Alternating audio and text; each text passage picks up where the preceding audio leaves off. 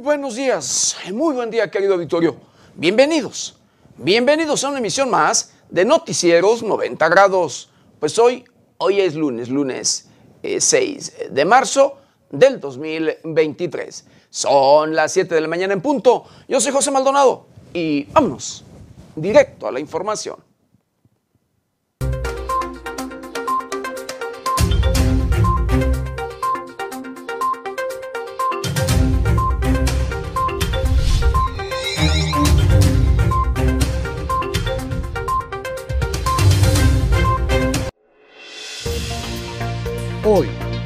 Noticieros 90 grados, Sabemos quiénes rellenaban urnas en 1988. Sabemos dónde estaban entonces y sabemos dónde están hoy. Sabemos quiénes guardan silencio. Brutal mensaje del consejero electoral en respuesta al presidente de Morena. Migrantes en Ciudad Juárez denuncian presuntas extorsiones por parte de policías revientan narcotiendota, realizaban rituales satánicos, adoraban a la Santa Muerte, tenían un cráneo humano en Chimalhuacán, Estado de México. Acuerdo entre Rusia y México para viajar sin visa.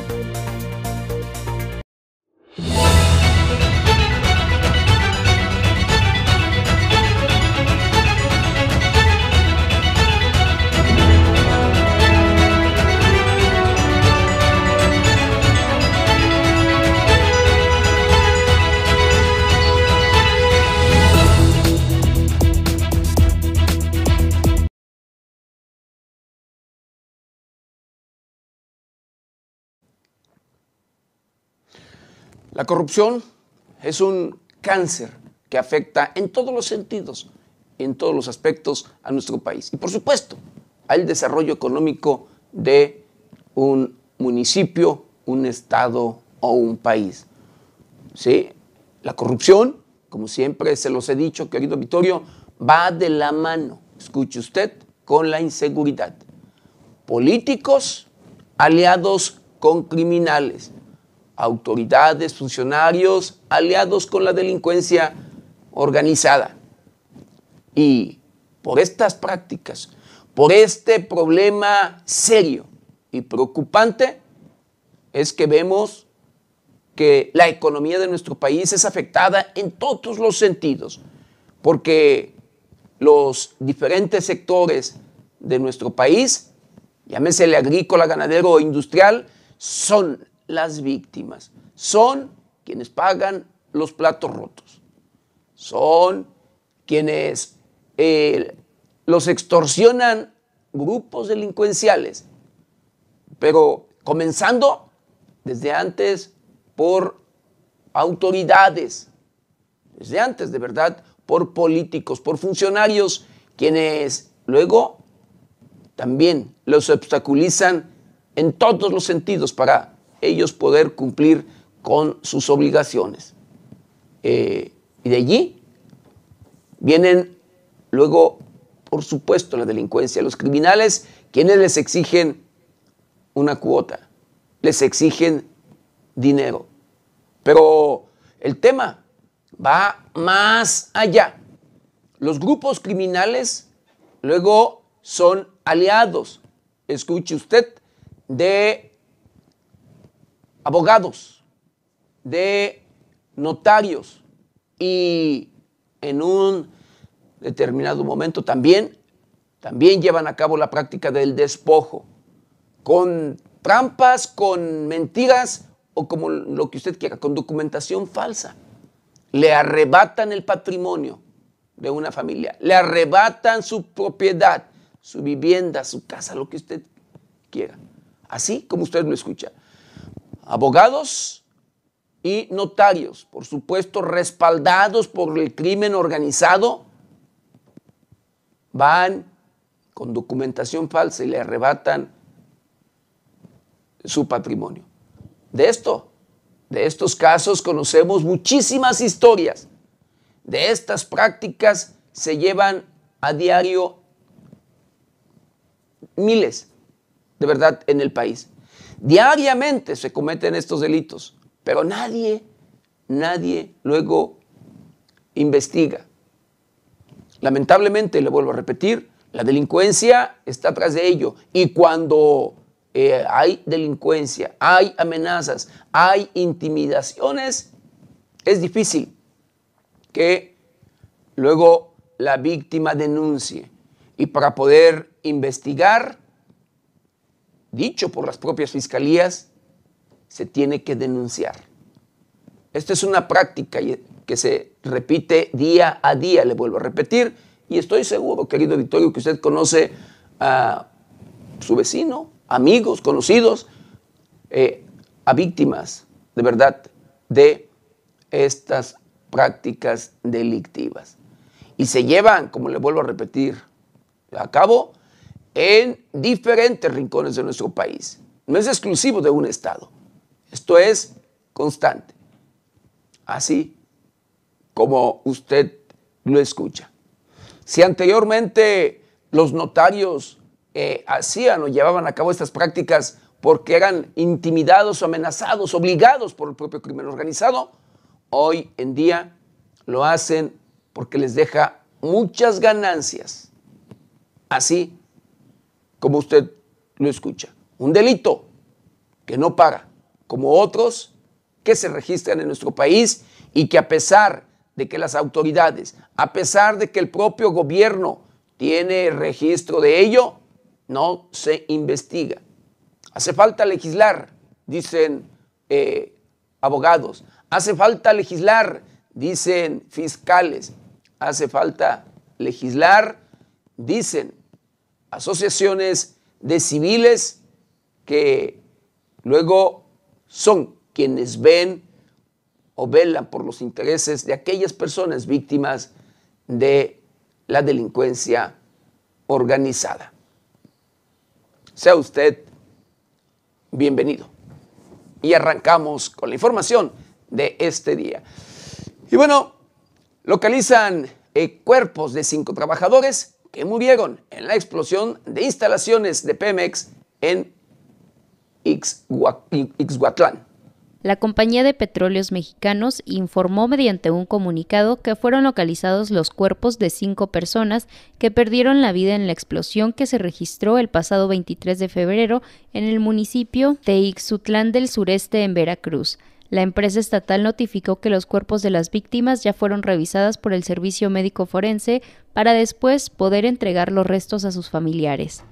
Cabe mencionar que la explosión se registró mientras se daba mantenimiento a la cavidad Tuzandepet 331.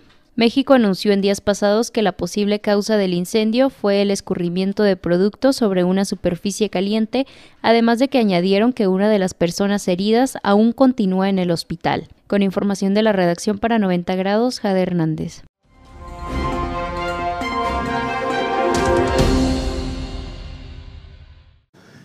Y bueno, también en, petróleos mexicanos, como usted lo sabe y lo hemos dicho constantemente, pues también allí hay corrupción. Desde allí luego se lleva a cabo el tema del robo de Huachicol en colusión, sí, por supuesto, grupos delincuenciales con trabajadores, con empleados, con aquellos que luego saben bien de la distribución y cómo hacerle, por supuesto, para eh, pues eh, ordeñar los ductos de Pemex. Y allí hay muchos, pero muchos intereses en todos los sentidos. Por supuesto, el principal, el recurso, los dineros, y muchas, muchas ganancias. Y tras ello, o luego de ello, vienen consecuencias. Eh, en este caso, desconocemos cuál haya sido el móvil, pero asesinan al líder del sindicato de Pemex en Oaxaca. Se identificó a un hombre como Juan Max PR de 58 años de edad quien fue acribillado a balazos en Salinas Cruz, Oaxaca. El que hasta el momento era secretario del Sindicato de Petróleos Mexicanos, Pemex, fue acribillado por unos sujetos que viajaban en una camioneta Ford Expedition color negra, esto cuando transitaba por una tienda cerca de la terminal de autobuses en Salinas Cruz. Los mencionados fueron víctimas de disparos. Poco después del incidente se generó una fuerte movilización de elementos de seguridad, así como de servicios de emergencia, quienes de inmediato protegieron el área. Junto con el secretario también fue herido Guillermo RJ, quien acompañaba al empleado de Pemex. Hasta el momento no se ha dado a conocer ninguna persona en calidad de detenida por el acto cometido hacia el secretario del sindicato, informó 90 grados.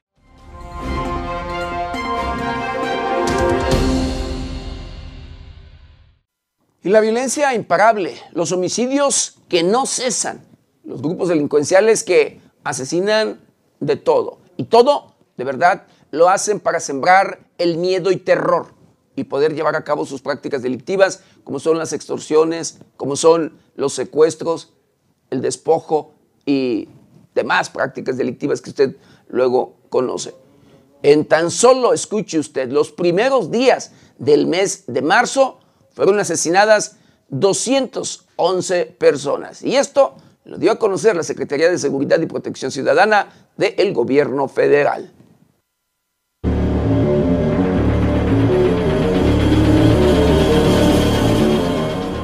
Durante los 10 primeros días del mes de marzo se registraron 211 asesinatos. Esto representa un promedio de 70 víctimas diarias en México. El reporte emitido por la Secretaría de Seguridad y Protección Ciudadana informa que la mayoría de los decesos se concentraron en Guanajuato con 29 fallecidos. Morelos cuenta con 18 víctimas Chihuahua contabilizó 15 decesos y en el estado de Michoacán se registraron 15 de estos casos. Zacatecas cuenta con 14, Baja California presenta 12 perecidos, Nuevo León se le contabilizan 12 asesinatos y Sonora tiene 11 de estos casos.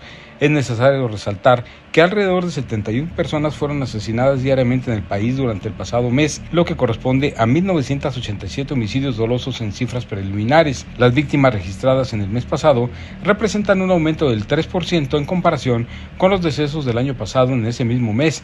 Así lo corroboraron los informes del reporte diario de la Secretaría de Seguridad y Protección Ciudadana, informó 90 grados.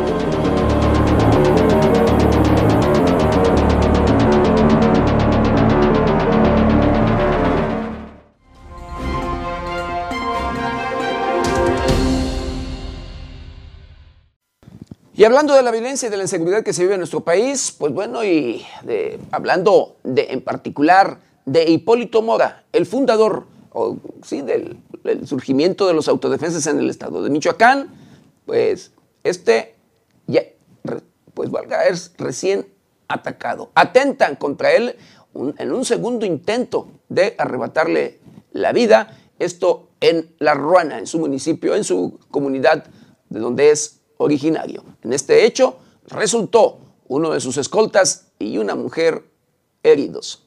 El fundador y líder de las autodefensas en Michoacán, Hipólito Mora Chávez, fue víctima de un atentado armado en calles del centro de la comunidad Felipe Carrillo Puerto, mejor conocido como La Ruana. Los hechos se registraron la tarde del sábado, cuando el líder social caminaba por el centro de la comunidad de la que es oriundo. En ese momento, fue atacado a balazos por hombres armados desatándose una balacera. Como resultado del tiroteo resultó herido un escolta de Hipólito Mora, mientras que una mujer que trabajaba en una refaccionaria resultó herida por una bala perdida. El pasado mes de noviembre, Hipólito Mora fue víctima de un atentado armado en su rancho en La Ruana, atentado en el que murieron dos presuntos sicarios.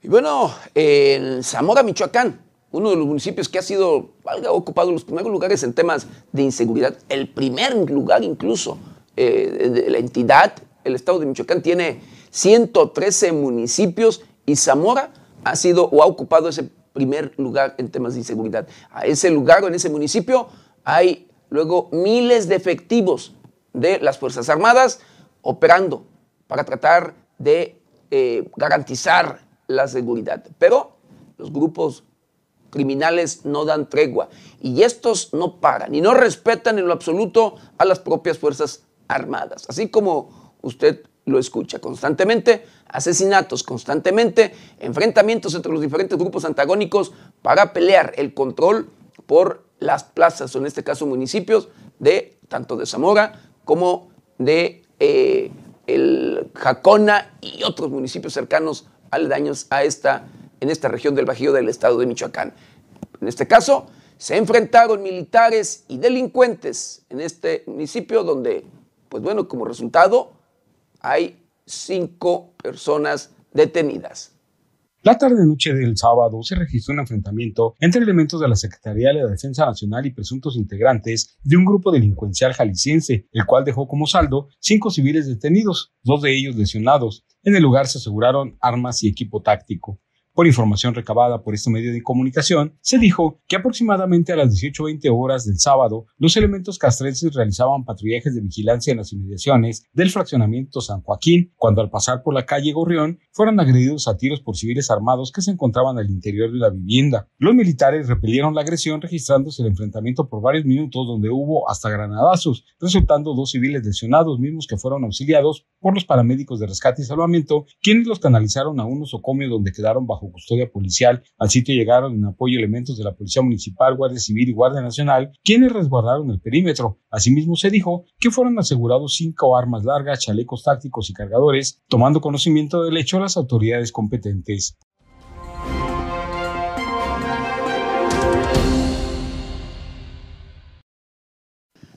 Bueno, implicado en emboscada que dejó, escuche usted, 13 policías muertos en Coatepec, ¿sí? Esto en el Estado de México, pues es detenido.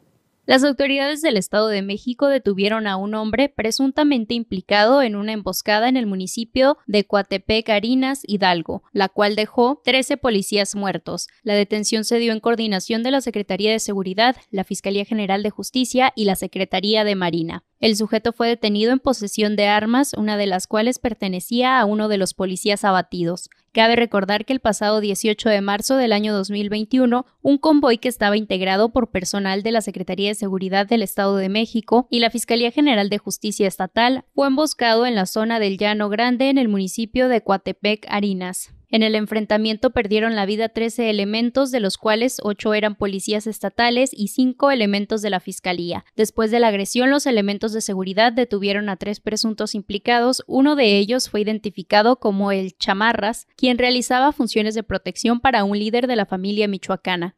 Con información de la redacción para 90 grados, Jade Hernández.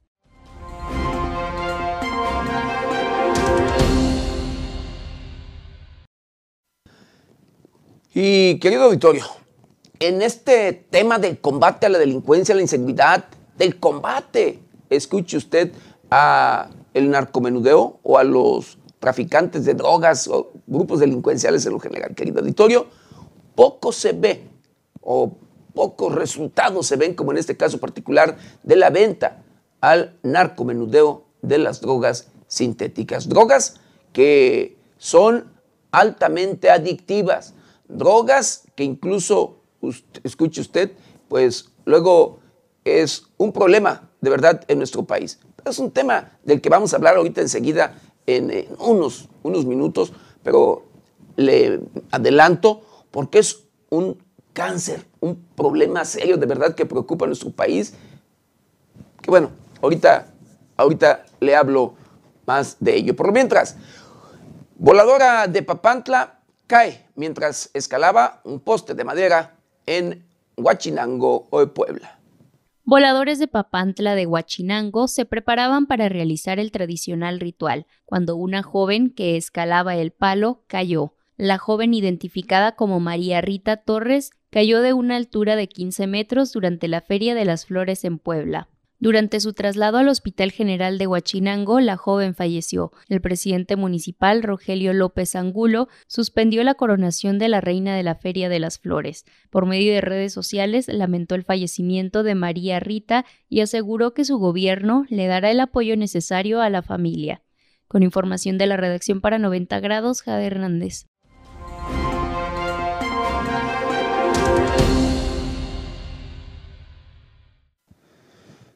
Y ahora sí, querido auditorio, con ese tema eh, de los, tema de los narcomenudeo en, nuestro país, pocos resultados luego vemos. Y de verdad, y se lo digo así, cuando sabemos, conocemos que aseguran eh, pues a una persona o un supuesto centro de distribución o tienda de distribución de, drogas, pero que aseguran 10, 20, 30 eh, este, pues valga, pues allí grapitas o bolsitas o como le saben llamar luego, en este caso, de, droga.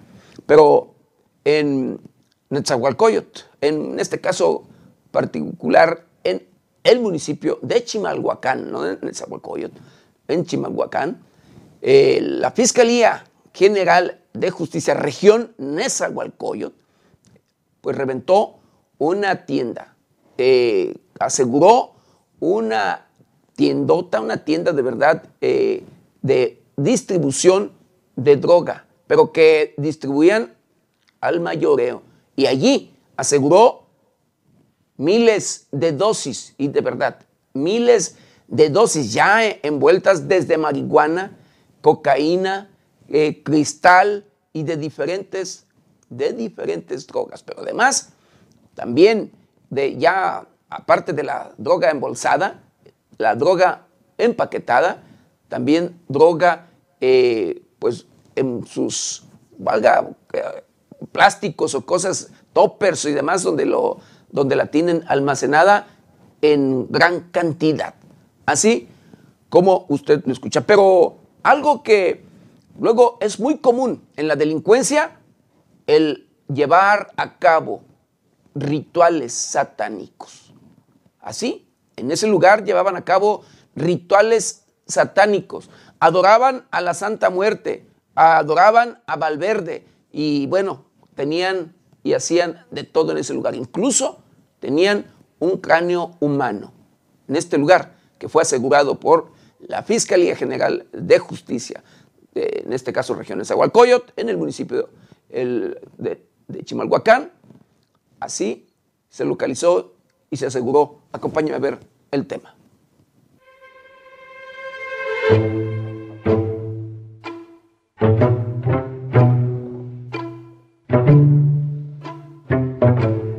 Hoy en día, los grupos delincuenciales se dedican, entre otros delitos, precisamente a la elaboración y venta de las drogas sintéticas. Por supuesto, donde quiera, en los diferentes lugares, en las diferentes plazas, en los diferentes municipios o colonias, el día de hoy lo que se vende es la droga sintética. Es el caso, precisamente, de una de las tiendas o uno de los lugares de mayor venta en el municipio de Netzahualcoyot, en el Estado de México. En el lugar se llevaban a cabo prácticas de santería y la adoración de la Santa Muerte, pero también se localizó un cráneo humano. El aseguramiento se llevó a cabo en la calle Veracruz, en la colonia San Isidro, Chimalhuacán, del municipio de Chimalhuacán. Esto en coordinación con la Fiscalía Regional de Nezahualcóyotl, la Secretaría de Seguridad Pública del Estado de, del Estado de México y por supuesto de la Policía Municipal, entre otras autoridades de la Federación. La suscrita Erika del Carmen Vázquez Olivas, agente del Ministerio Público. Continuamos con la diligencia.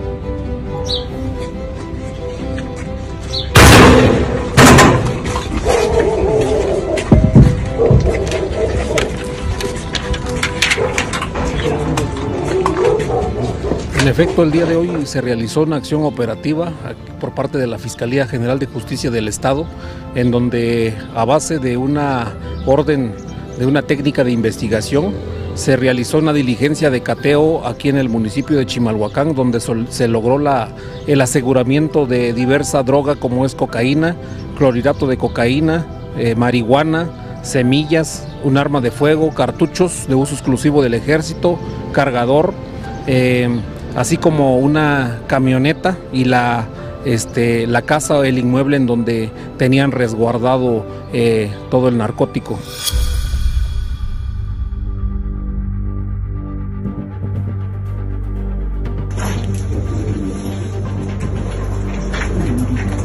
Hay un arma. Hay un arma. Hay un arma. En el lugar, además de droga y un arma, se aseguraron motocicletas y este altar que está a mis espaldas, dedicado a la Santa Muerte.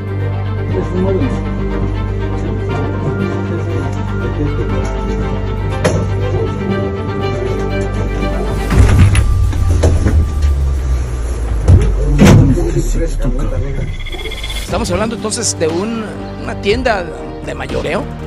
En, sí, en efecto, una, es una tienda en donde tenían una distribución, incluso se logró el aseguramiento de una oficinita en donde tenían un área como de despachador, así como una computadora en donde registraban las compras y ventas de lo que hacían diariamente. ¿Cuántas dosis aproximadamente se lograron, pues valga, desactivar o que no llegaran a los consumidores? Son miles de dosis en donde se aseguraron este, drogas como el clorhidrato de cocaína, el hielo, que es la metanfetamina, así como la marihuana.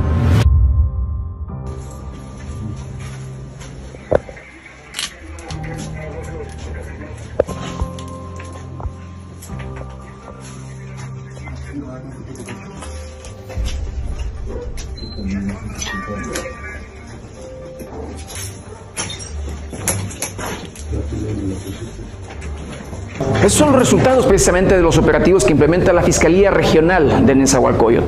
Esto fue lo asegurado en la calle de Veracruz de la colonia San Isidro de Chimalhuacán. Un operativo conjunto realizado por la Fiscalía Regional de Nezahualcóyotl en coordinación con la Secretaría de Seguridad Pública del Estado de México.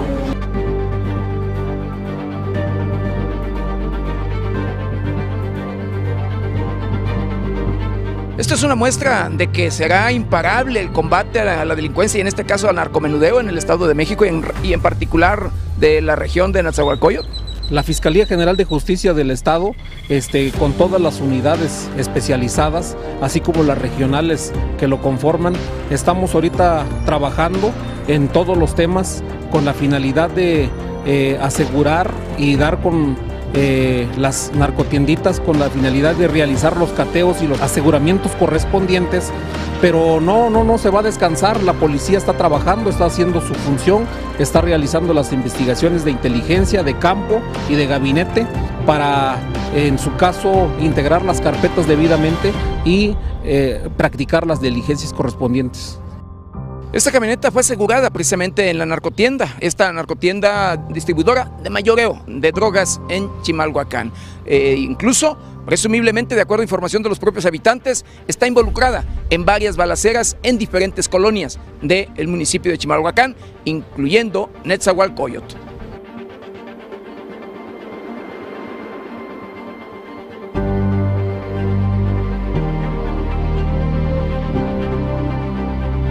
Trabajos de inteligencia de manera incansable para poder dar y llegar con los criminales y por supuesto con los objetivos o los lugares, en este caso las tienditas, que distribuyen, como vimos, miles, miles de dosis y que fue un duro golpe al crimen organizado. Hablamos de millones incluso de pesos. Se está trabajando en todos los temas de de investigación de campo de inteligencia con la finalidad de identificar las narcotiendas en donde se están vendiendo al mayoreo, al menudeo, eh, diversas drogas, este, en base a las carpetas de investigación y las denuncias que tenemos en la fiscalía.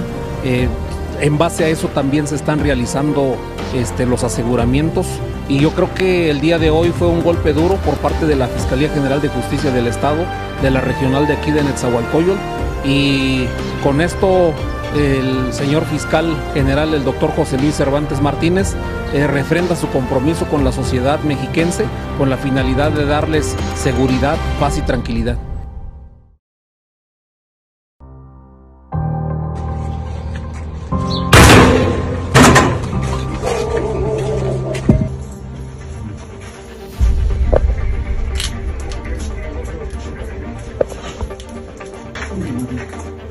Hay un arma. Hay un arma. Hay un arma. Es un móvil.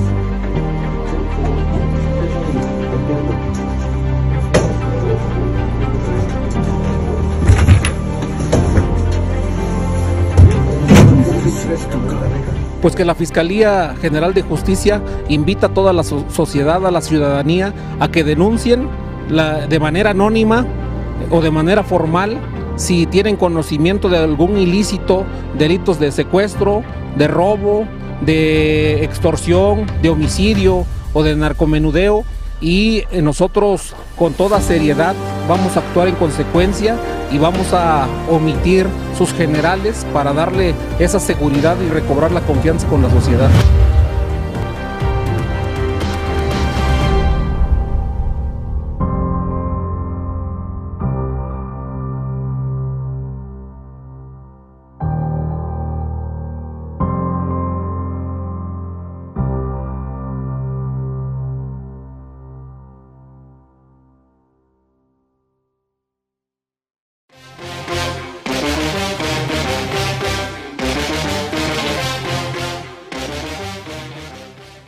El oficialismo venezolano rinde homenaje a Hugo Chávez a 10 años de su muerte. Matan a disparos al mayor asesino serial en la historia de Brasil, Pedrino Matador, como era conocido por el homicidio de decenas de narcotraficantes, violadores, pedófilos y ladrones. Fue asesinado en Sao Paulo. Dina Boluarte rendirá testimonio a la Fiscalía por muertes en protestas. Sacerdote pide no humanizar a las mascotas. Un animal no vale más que un humano, afirma. Turquía eleva a 46.000 los muertos por los terremotos. Trump confirma fractura del Partido Republicano en foro hecho a su medida. El expresidente estadounidense Donald Trump no logró llenar el auditorio de la CEPAC, el mayor encuentro anual de los conservadores en Estados Unidos. Aseguran en Australia 2.4 toneladas de cocaína vinculada al cártel mexicano.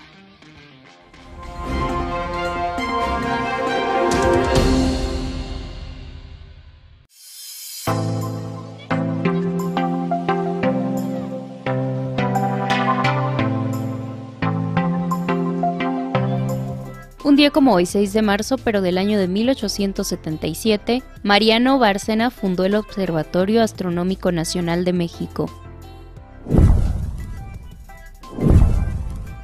En 1946 muere en la Ciudad de México Antonio Caso Andrade, abogado, escritor, filósofo, ateneísta, rector de la Universidad Nacional Autónoma de México y miembro fundador del Colegio Nacional.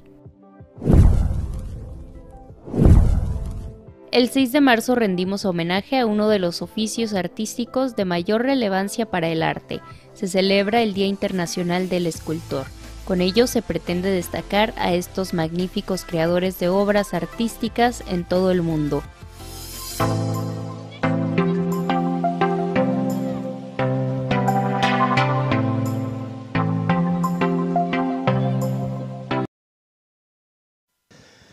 Bueno, hablando del aeropuerto de la Ciudad de México, en este caso particular el Felipe Ángeles, aeropuerto que ha sido, bueno, polemizado en todos los sentidos. Esta obra del de el propio presidente de la República.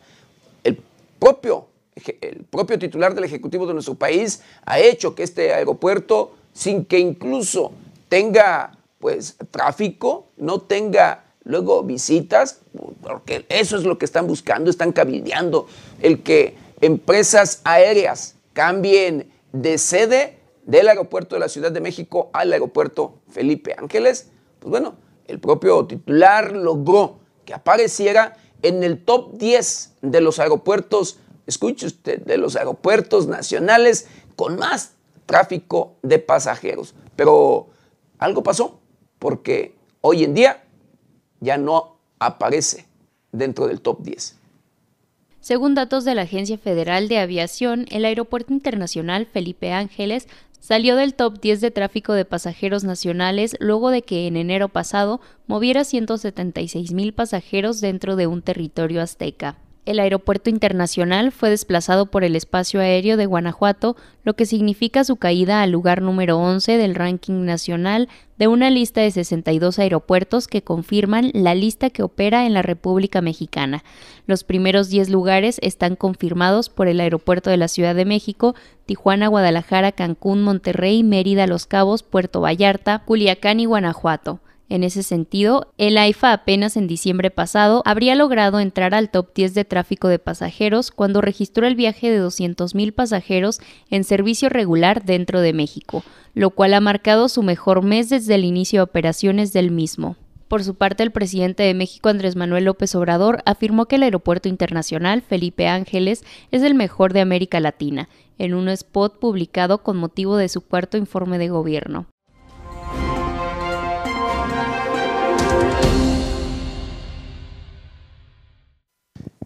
Bueno, escuche usted, en, eh, nuestro país por este tema de la corrupción y demás, nadie se salva. Ni en este caso particular, aquellos que buscan el sueño americano. Migrantes, ¿sí?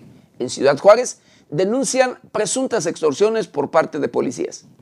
Migrantes que se encuentran en la frontera norte de México han denunciado hostigamiento por parte de policías municipales. De acuerdo con los migrantes, las policías municipales presuntamente les exigen dinero para no reportarlos ante las autoridades migratorias. Muchos migrantes, al no contar con documentación que acredite su identidad, trabajan como limpiaparabrisas en los cruceros de la ciudad Juárez, cerca de la frontera con El Paso, Texas.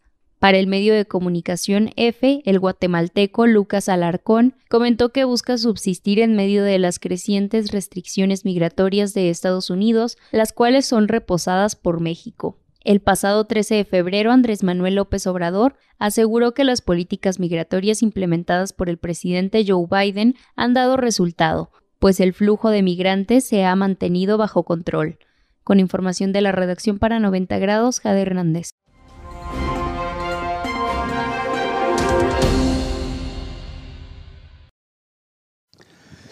Bueno, el presidente de la República, Andrés Manuel López Obrador, luego de que por allí criticaba y había polemizado el tema eh, con Nuevo León, luego de este, valga la propuesta de inversión de Elon Musk, en este caso eh, para con eh, la empresa automotriz eléctrica, pues incluso de la de mayor inversión querido auditorio, que es Tesla, ¿sí? la mayor inversión en nuestro país. Pues bueno, el día de hoy el propio presidente de la República apoya al gobernador de Nuevo León, Samuel García.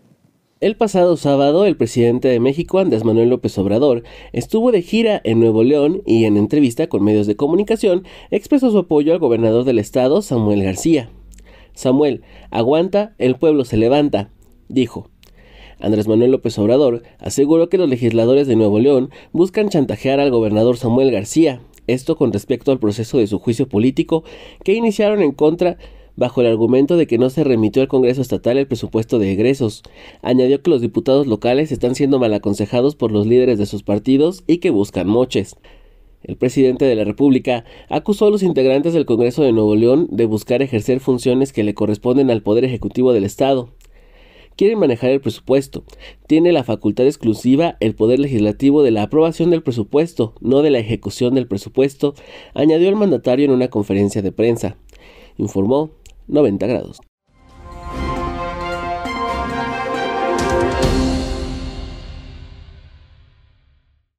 Bueno, el propio gobernador de Nuevo León, Samuel García, pide sabiduría por bonanza que se viene en Nuevo León. Esto gracias a la planta de Tesla.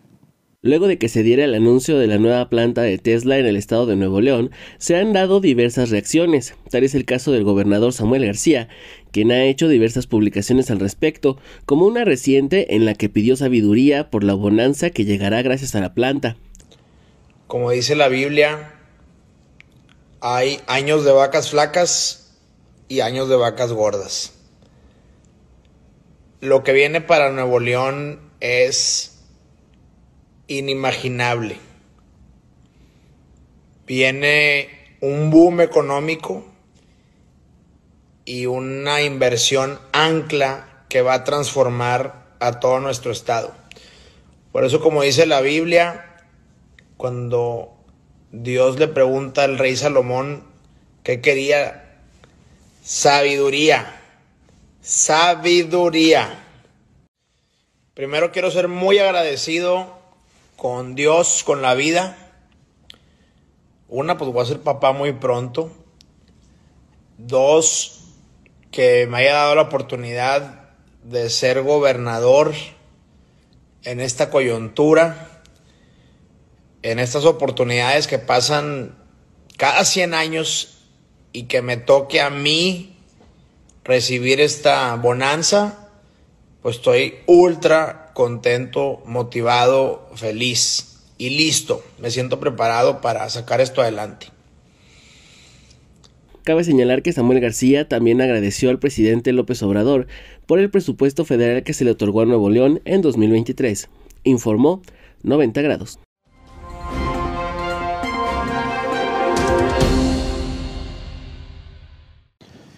Bueno, hablando de otro tema, Fonacot elimina comisión por apertura de créditos para mujeres en todo el país.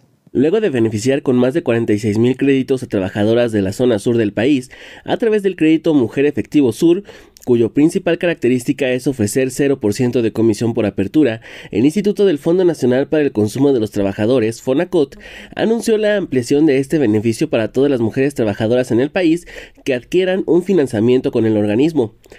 En el marco del Día Internacional de la Mujer, el Consejo Directivo autorizó que las trabajadoras mexicanas a partir de este 8 de marzo paguen menos al adquirir el crédito de mujer efectivo, ya que el costo anual total CAT de este financiamiento disminuye de forma considerable al eliminar el cobro por la comisión de apertura. Esta medida forma parte del compromiso del gobierno federal para disminuir la brecha de género y fomentar la inclusión financiera de las mujeres al acceder a créditos en las mejores condiciones. Además, con estos financiamientos pensados especialmente para las mujeres, el Instituto Fonacot reconoce la responsabilidad financiera que han demostrado las trabajadoras al momento de adquirir y pagar sus créditos, así como su aporte a la economía nacional. Cabe destacar que el crédito mujer efectivo ofrece una tasa de interés preferencial ubicada entre el 8.9 y 16.27%, por lo que su costo es sustancialmente menor comparado con cualquier otro crédito de nómina que se ofrezca en el mercado como muestra de este esfuerzo por impulsar el bienestar económico de este sector y sus familias durante el 2022 y lo que resta del 2023. El Fonacot ha beneficiado con sus créditos a más de 600.000 trabajadores por un monto de 12.452 millones de pesos. Asimismo, al igual que todos los productos financieros de Fonacot, el crédito mujer efectivo se tramita de manera sencilla, gratuita y sin intermediarios. Su monto se deposita directamente en la cuenta bancaria de la solicitante para ser utilizado en lo que se necesite, informó 90 grados.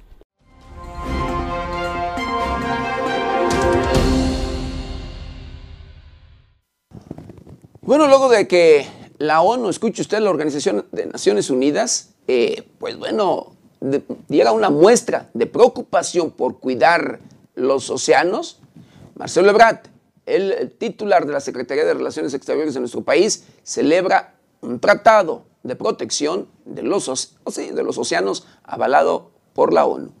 El canciller Marcelo Ebrard celebró desde la India que se logró la aprobación del Tratado Internacional para la Conservación y Uso Sostenible de la Biodiversidad en los Océanos, el secretario de Relaciones Exteriores afirmó que este será un nuevo punto de partida para llevar a cabo las obligaciones de conservación y uso sostenible de la biodiversidad marina. México ha trabajado muy intensamente para esto. Estamos muy contentos. Por eso, les mando este mensaje el día de hoy. Imagínense proteger ya 30% de los océanos. A veces no nos damos cuenta de la devastación en el mar, no la vemos, no la percibimos o no la podemos medir, y es una devastación gigantesca que hay que frenar. Por eso es importante este tratado, aseguró el canciller mexicano. Por medio de su cuenta de Twitter, la Secretaría de Relaciones Exteriores agregó que este nuevo acuerdo representa la oportunidad única para lograr una gobernanza global, la cual está basada en coordinación. Con información de la redacción para 90 grados, Gabriela Pérez.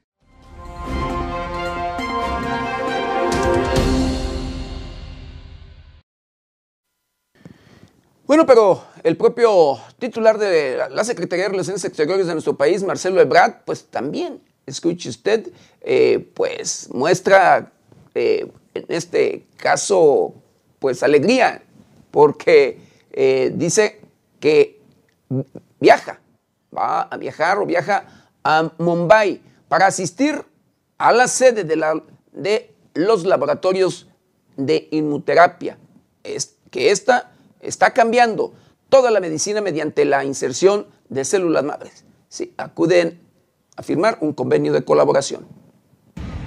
Abordando avión hacia Mumbai. Allá es la sede de los laboratorios que vamos a visitar de inmunoterapia. La inmunoterapia está cambiando prácticamente toda la medicina, es una edición de células T, lo que vamos a traer a México. Vienen varios científicos del Instituto Nacional de Nutrición, viene el Instituto Politécnico Nacional, varias instituciones que nos hacen favor de participar, obviamente el sector salud. Y lo que vamos a suscribir es un convenio de transferencia de tecnología. Eso va a permitir que en México lo empecemos a hacer este año. Estamos previendo que se haga hacia fines del año, que empecemos a poder realizar este tipo de, de avances y de ediciones de células T que ya les mencioné.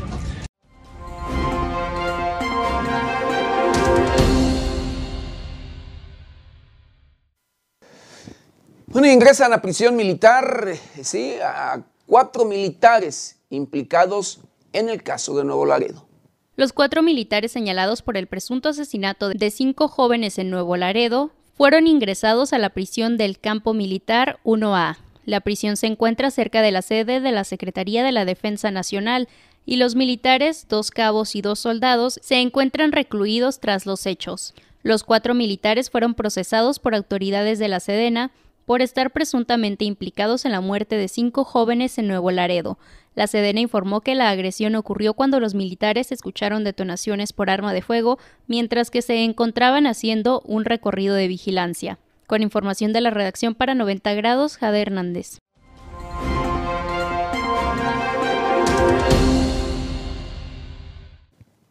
Y en Morelia, la capital del estado de Michoacán, detienen a un sujeto, escuche usted, que habría abusado, que habría violado sí, sexualmente a su primo, un niño de 8 años de edad.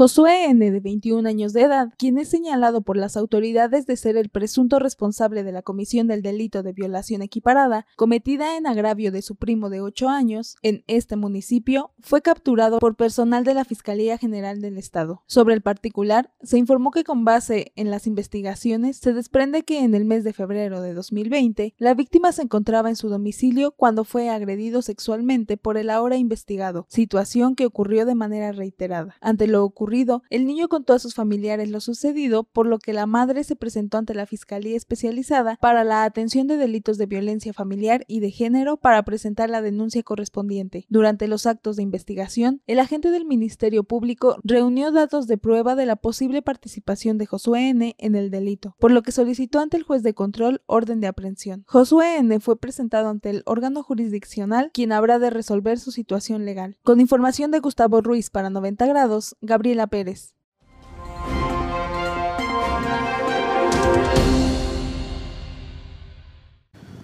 Bueno, ahora vamos a temas más agradables con nuestra querida compañera Natalia Payares con Deportes. Comenzamos con las noticias en los deportes. Alex de Minor es el campeón del abierto mexicano de tenis. Alex de Minor le ganó a Tommy Paul, es la cuarta ocasión que lo vence en un circuito ATP, solo que en esta ocasión hubo un título de por medio, el guaje de plata. Alex de Minor cuenta con 7 títulos de la ATP y es el segundo australiano que gana el abierto mexicano de tenis. El primero fue Nick Kyrgios en 2019. Alexa Grasso se convierte en campeona de la UFC. La mexicana no era la favorita para llevarse el título de peso mosca femenil frente a Valentina Shevchenko. Se convirtió en la primera mujer mexicana en ganar un título en la UFC este hecho histórico se suma a lo realizado en la UFC hace unas semanas por Brandon Moreno y Jair Rodríguez, al convertirse en los campeones mundiales de la UFC. Checo Pérez ganó el segundo lugar en el Gran Premio de Bahrein. Pérez suma 27 podios en su carrera. Esta es su tercera temporada con Red Bull y su campaña número 12 en la máxima categoría. El primer lugar se lo llevó Max Verstappen y el tercer puesto Fernando Alonso. Alexis Vega estuvo en una fiesta con Edwin Cass de Grupo Firme. El jugador de las Chivas hace una semana se lesionó en el partido contra el Atlético de San Luis, por lo que le llevaría varias semanas su recuperación total y debería mantener reposo. Pero parece ser que esto último se le olvidó, ya que asistió a la fiesta del cantante Luis R. Conríquez, en donde se encontró con artistas como Edwin Cass, el vocalista de Grupo Firme. Cuando las imágenes fueron compartidas de inmediato generaron comentarios y molestia por parte de los aficionados de las Chivas. Se cumple un año de la batalla campal entre los aficionados del Querétaro y del Atlas en el Estadio la Corregidora. La comisión disciplinaria había emitido un comunicado informando que se cumplió el veto de un año al Estadio la Corregidora y que el Querétaro podría abrir nuevamente sus puertas a la afición para el partido de este domingo contra el Toluca, pero la Liga MX en conjunto con el gobierno de Querétaro y el equipo presentaron otro informe en donde mencionaron que están desarrollando un plan integral de seguridad para la reapertura del 19 de marzo. Pero, ¿cuáles son los requisitos que ocupa el Querétaro para reabrir su estadio? Michael Arriola, el presidente ejecutivo de la Liga MX, dijo que se necesita establecer un aforo para abrir las puertas y segundo, definir el número de elementos de seguridad pública y protección civil que asistirán al encuentro. Entre las acciones que se han implementado para mejorar la seguridad y eliminar la violencia en los estadios están principalmente la implementación del Fan ID. Con la credencialización obligatoria a las barras, se logró disminuir en un 57% el número de personas en los grupos de animación en la Liga MX y aumentó un 17% la asistencia de los aficionados tradicionales. Segundo, en un año incrementó en un 41% la presencia de elementos de seguridad pública en los estadios, así como un 7% de miembros de seguridad privada. Y tercero, Contar con puestos de control en las carreteras para monitorear la llegada de posibles grupos de animación visitantes que tienen prohibido el acceso a los estadios. Hasta aquí la información en los deportes.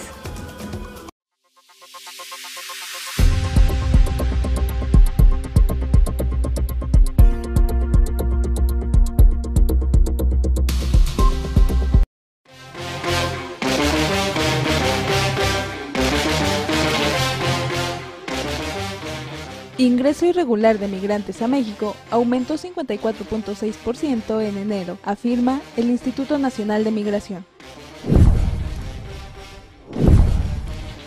Detienen en Ciudad de México e Hidalgo a seis presuntos miembros de grupo delictivo.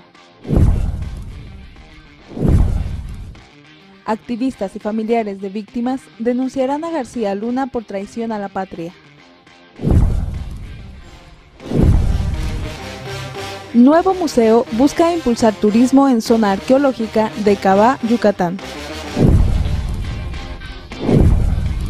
Rescatan a 123 migrantes en Ecatepec. Viajaban hacinados en camión. Derivado de una denuncia ciudadana, autoridades de Ecatepec hallaron un camión con 123 migrantes hacinados y detuvieron a una mujer.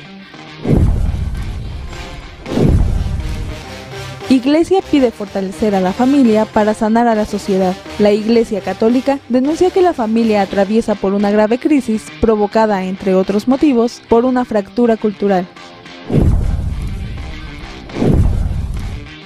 Humo provoca retrasos en la línea 3 del metro. Usuarios reportan humo en la estación La Raza de la línea 3 del metro, lo que provocó la suspensión del servicio durante varios minutos.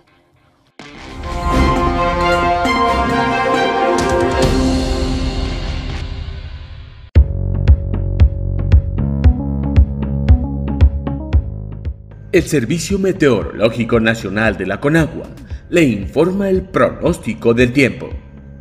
Este día, el nuevo frente frío extendido sobre el noroeste del país, en interacción con las corrientes en chorro polar y subtropical, ocasionará lluvias aisladas y rachas fuertes de viento de 60 km por hora en Baja California, además de oleaje elevado de 1 a 3 metros de altura en su costa occidental se pronostica que dicho sistema frontal se desplace hacia el centro de Estados Unidos durante la tarde-noche, dejando de afectar al país.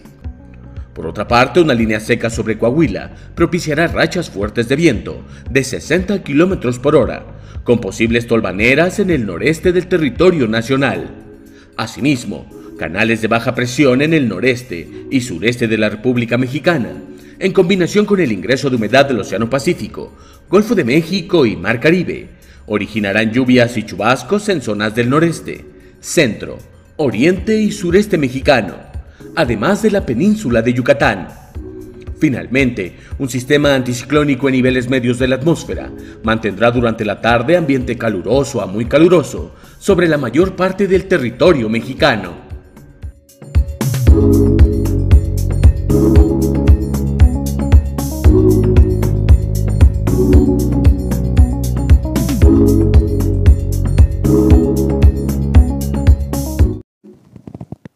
Y bueno, luego de la aprobación del plan B de, sí, del presidente de la República, Andrés Manuel López Obrador, y aprobado por el propio Senado de la República y ya publicado en el diario oficial de la Federación, pues bueno, el secretario de Gobierno, de Gobernación del Gobierno Federal, Adán Augusto, pues niega el despido de muchos empleados del Instituto Nacional Electoral. Se especula que la entrada en vigor de la reforma electoral despedirá a casi 1.200 trabajadores del Instituto Nacional Electoral. Por su parte, Adán Augusto López, secretario de Gobernación, desmintió que las destituciones asciendan a 8.000 empleados. Enfatizó que solo se reducirá el número de vocales. No hay, como dicen algunos trasnochados, un despido de aproximadamente 8 mil trabajadores. Lo que sí se reduce sustancialmente es el número de los vocales de las juntas locales y de las juntas distritales que durante 365 días del año pues gozan hoy de una beca sustantiva, se reduce en el caso de las juntas locales de 5 a 3 este, vocales, cada uno de esos vocales tiene un ingreso mensual que ronda entre 50 y 70 mil pesos mensuales, aunque no haya proceso electoral, ellos se mantenían eh, durante todo el año sus privilegios, amén del seguro de gastos médicos y otra serie de prestaciones administrativas, y en las juntas auxiliares, que tampoco funcionan los 365 días del año, pasa de cinco vocales a un solo vocal. Con información de la redacción para 90 grados, Jade Hernández.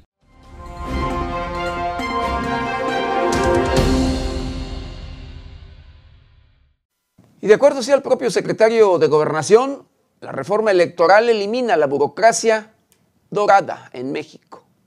Durante la conferencia matutina del presidente de México, Andrés Manuel López Obrador, el secretario de Gobernación, Adán Augusto López, explicó que el Plan B de reforma electoral suprime privilegios de los miembros del Instituto Nacional Electoral y genera un ahorro millonario en el organismo electoral para eliminar la burocracia dorada. De inicio les diría que eh, se reforman cinco leyes, la Ley General de Instituciones y Procedimientos Electorales, la Ley General de Partidos Políticos, la Ley Orgánica del Poder Judicial de la Federación, la Ley General de Responsabilidades Administrativas y la Ley General de Comunicación Social.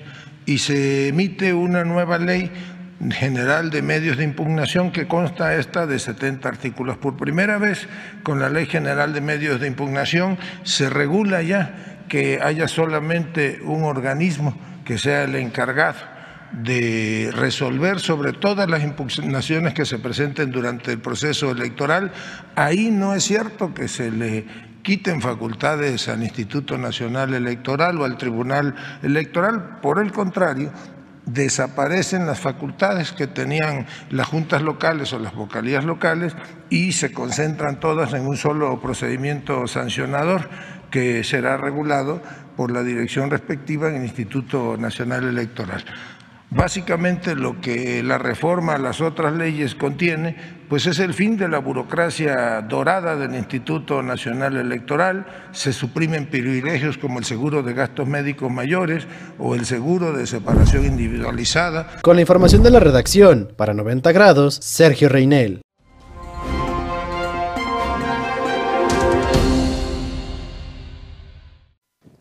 Sigue hablando de este tema y de la aprobación del Plan B por el Senado de la República, como le comentaba, y de la publicación en el diario oficial, pues bueno, un eh, consejero emite un duro mensaje. Se habla acá de las viejas luchas y sí, varios de los que estamos sentados en esta mesa participamos en las viejas luchas democráticas, algunas desde las filas partidistas otros desde la sociedad civil, ninguno desde la autoridad, porque la autoridad era la Comisión Federal Electoral, que era el brazo operador del gobierno para llevar a cabo los fraudes. Y en eso no participamos. Y quienes participamos en esa lucha, sabemos quiénes eran los que rellenaban urnas, sabemos quiénes, especialmente el 6 de julio de 1988, que sí fue un parteaguas en la historia democrática de este país, sabemos quién rellenaba urnas para obtener el favor del usurpador Carlos Salinas de Gortari. Sabemos dónde estaban entonces, sabemos dónde están hoy y sabemos quién guarda silencio respecto al poder que se ha reintegrado a los defraudadores de la República de 1988.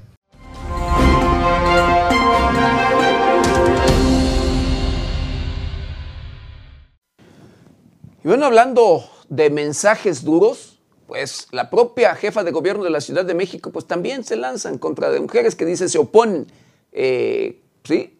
se oponen a la colocación de una escultura de la joven Amayac en la Ciudad de México. Y dice que son profundamente racistas y clasistas.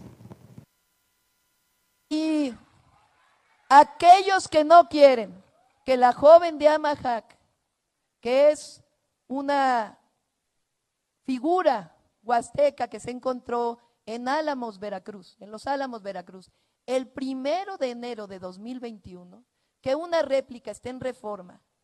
Las mujeres que no quieren ello, en el fondo son profundamente racistas y clasistas. Y nosotros luchamos contra todas las discriminaciones, contra todas, porque no queremos que haya discriminación, ni machismo, ni racismo, ni clasismo. Eso se llama humanismo mexicano.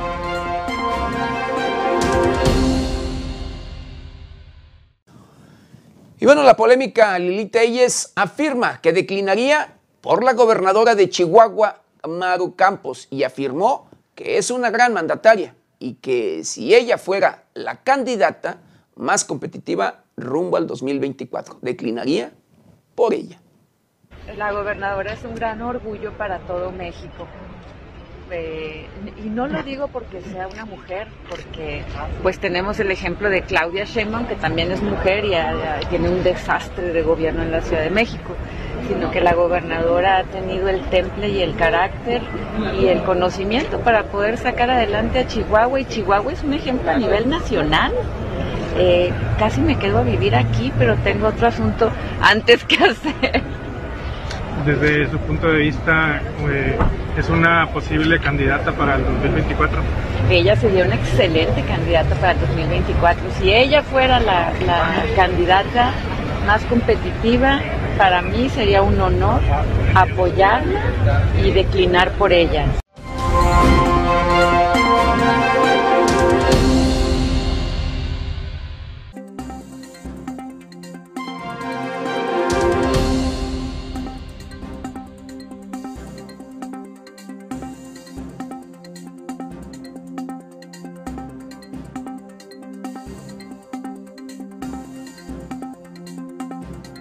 FBI pide ayuda para localizar a cuatro estadounidenses secuestrados en Matamoros, Tamaulipas. Vinculan a proceso a Iván N., presunto feminicida de Carolina Islas. México estima en 31.169 millones de dólares los ingresos por turismo en 2023. Con implementación del Plan B, en riesgo los múltiples procedimientos relacionados con las elecciones. Lorenzo Córdoba, presidente del Instituto Nacional Electoral. Los líderes de la MS-13, prófugos en México, que negociaron con el narco y el gobierno de Bukele. Tras ataques en su contra, Norma Piña advirtió que son tiempos difíciles para los juzgadores. Ricardo Monreal rechazó propuesta para que ejército de los Estados Unidos combata al narco en México. El senador acusó que se trata de una política intervencionista, la cual espera que no sea aprobada por la Cámara de Representantes de Estados Unidos.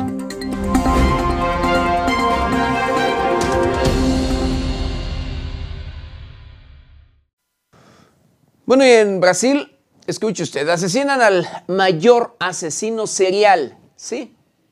Esto en la historia de Brasil, conocido como Pedrino Matador. Pedro Rodríguez Filo, mejor conocido como Pedrino Matador, considerado el mayor asesino en serie de Brasil, fue asesinado a tiros en la zona metropolitana de Sao Paulo, según revelaron fuentes oficiales de aquel país. Pedro es responsable por más de 100 asesinatos, según lo que él mismo confesó. Cabe destacar que Rodríguez Filo cumplió una pena de 42 años de prisión en Brasil y fue liberado en 2018 tras cometer los crímenes. Los hechos ocurrieron en el barrio Ponte Grande, en el municipio de Mogi das Cruces, a las afueras de la capital paulista, donde Pedrino Matador fue asesinado a tiros frente de la casa de su hermana. Dentro de su historia de vida, Rodríguez Filo, quien falleció a los 69 años de edad, fue acusado de haber matado al menos a 71 personas. No obstante, todos con una peculiaridad. Entre narcotraficantes, violadores, pedófilos y ladrones fueron sus víctimas. Más de la mitad de sus asesinatos los cometió en prisión mientras se mantenía recluido. En entrevistas realizadas en años anteriores a medios locales, el asesino señaló que mataba por placer y venganza a quienes tenían un pasado criminal, por lo que consideraba que hacía un bien a la sociedad. Con información de la redacción para 90 grados, Gabriela Pérez.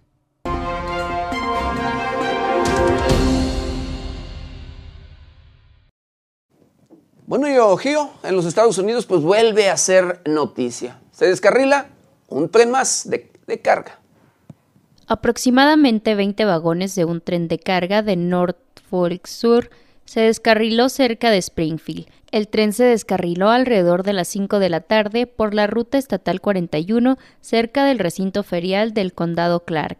20 de los 212 vagones del tren descarrilaron cuando viajaban al sur, afirmó el portavoz de Norfolk Sur. La Agencia de Manejo de Emergencias del Condado Clark ha pedido a los residentes que vivan en un rango de medio kilómetro salgan de sus casas y busquen refugio en una zona más alejada. Con este accidente ya se registran dos descarrilamientos de los trenes de la compañía de Ohio en un mes. A diferencia del descarrilamiento del 3 de febrero, un portavoz de la compañía dijo que el tren no trasladaba materiales peligrosos. Con información de la redacción para 90 grados, Jade Hernández.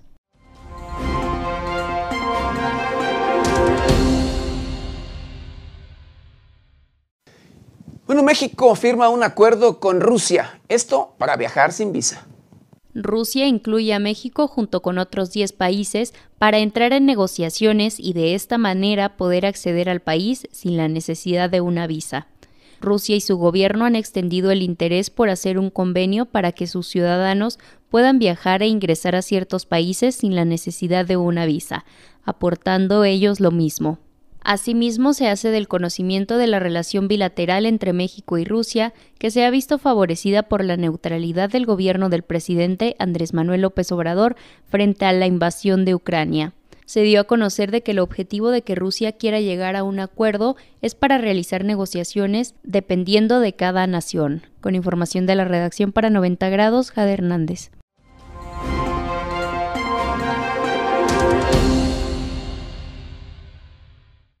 Bueno, Dina Boluarte, Dina Boluarte, presidenta de, Perú, declara ante la Fiscalía de su país por muertes en protestas.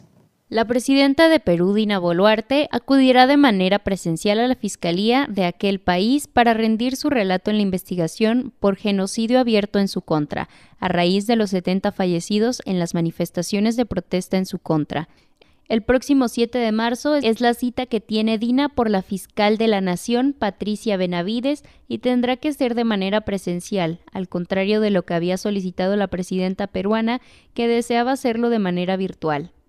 En ese sentido, la abogada de Boluarte dijo ante los medios de comunicación que la voluntad de su presidenta siempre ha sido colaborar en todo lo posible para que lleguen a buen puerto las investigaciones.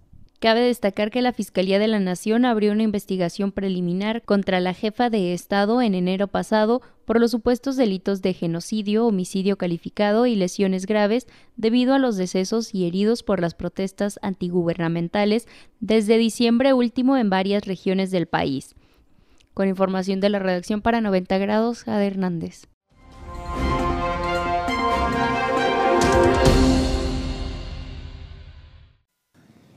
Como le comentábamos con anterioridad, querido Vittorio, que la ONU, luego de preocuparse por eh, proteger los océanos, y que el propio titular de la Secretaría de Relaciones Exteriores de nuestro país, Marcelo Ebrard, pues lo celebrara, pues sí, la ONU firma este acuerdo de, para proteger el 30% de los océanos del mundo. Después de poco más de 15 años de las negociaciones en la ONU, finalmente los países lograron un acuerdo para proteger los océanos a nivel mundial. El Tratado de Altamar tiene como objetivo el 30 por 30, es decir, conservar el 30% de los océanos a nivel global para 2030, creando áreas marinas altamente protegidas. La Altamar comienza cuando se termina la zona económica exclusiva de los países a un máximo de 370 kilómetros de la costa, por lo que ya no se encuentra bajo jurisdicción de de ningún estado. De acuerdo con la Unión Internacional para la Conservación de la Naturaleza, el 10% de las especies marinas se encuentran en peligro de extinción. Entre las principales causas de la contaminación de los mares se encuentra el cambio climático, la pesca más intensa y las nuevas tecnologías que permiten extraer minerales en las profundidades. Con información de la redacción para 90 grados, Gabriela Pérez.